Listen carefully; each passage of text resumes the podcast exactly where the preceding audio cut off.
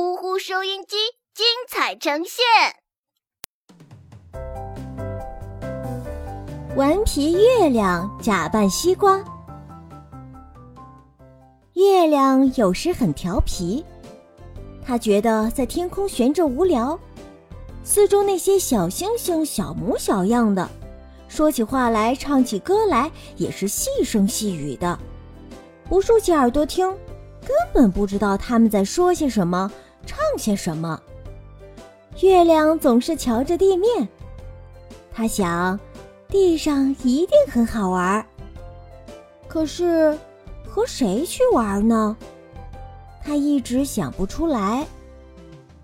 有一天，月亮看见地上的一片瓜田里长着许多圆滚滚的大西瓜，月亮觉得西瓜很好玩，西瓜长得和自己很相像，只不过它们都穿着一件件有彩条的翠绿外套。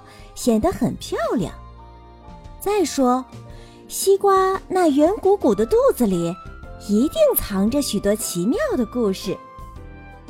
月亮瞧瞧四周，今天的云彩特别多，它正好可以溜走。月亮一点儿也不迟疑，他从天空走了下来，到了瓜田边。月亮走在田埂上。正巧遇见一位从山上写生回来的画家兔子先生。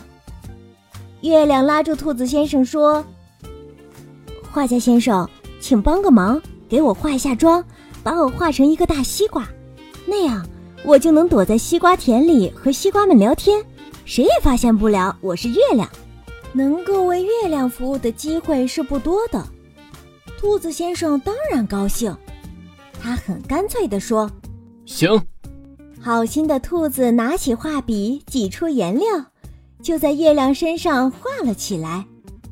他把月亮画成一个翠绿的、有着一道道美丽花纹的大西瓜。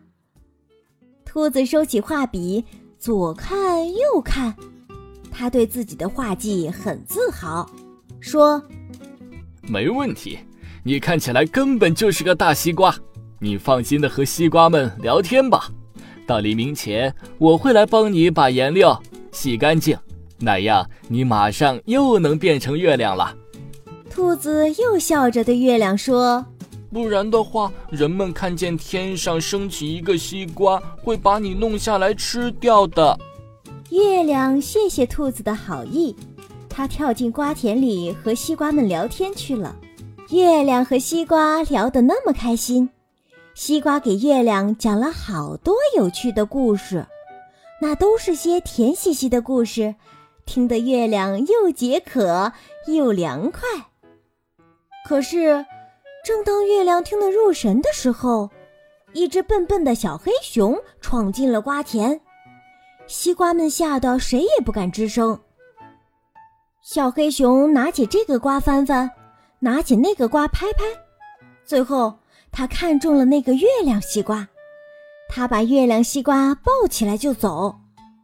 馋熊想吃这个大西瓜，月亮西瓜在瓜田里待久了，蹭了一身烂泥。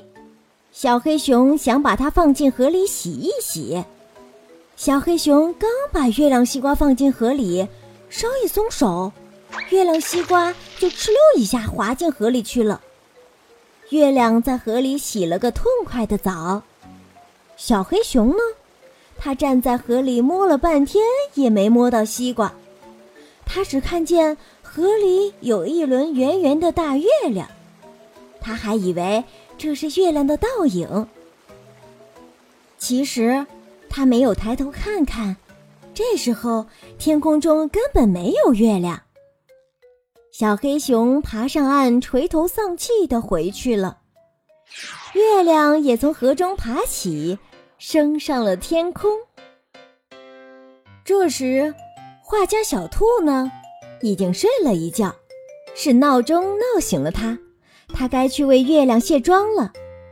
小兔来到瓜田里，可是他找来找去也没找到月亮西瓜。